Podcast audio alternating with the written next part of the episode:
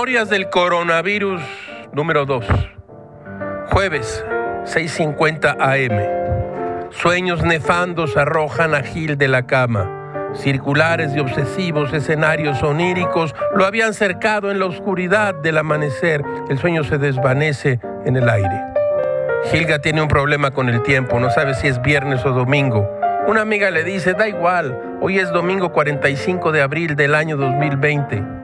Bien visto, Gamés debió quedarse en la cama. Un café express y prende la televisión. Ciro Gómez Leiva, una entrevista con Braulio Arzuaga, presidente del Consejo de Empresarios Turísticos. En los próximos días todos los hoteles de la Ciudad de México cerrarán sus puertas así como usted lo oye. Gil se frotó los ojos. La línea de las poderosas cadenas hoteleras de Polanco, por ejemplo, bajarán la cortina a partir de mañana. El presidente Intercontinental, el Marriott y otros grandes hoteles cerrarán sus puertas, así como usted lo oye. En México hay ya mil hoteles cerrados, funcionan al 9%.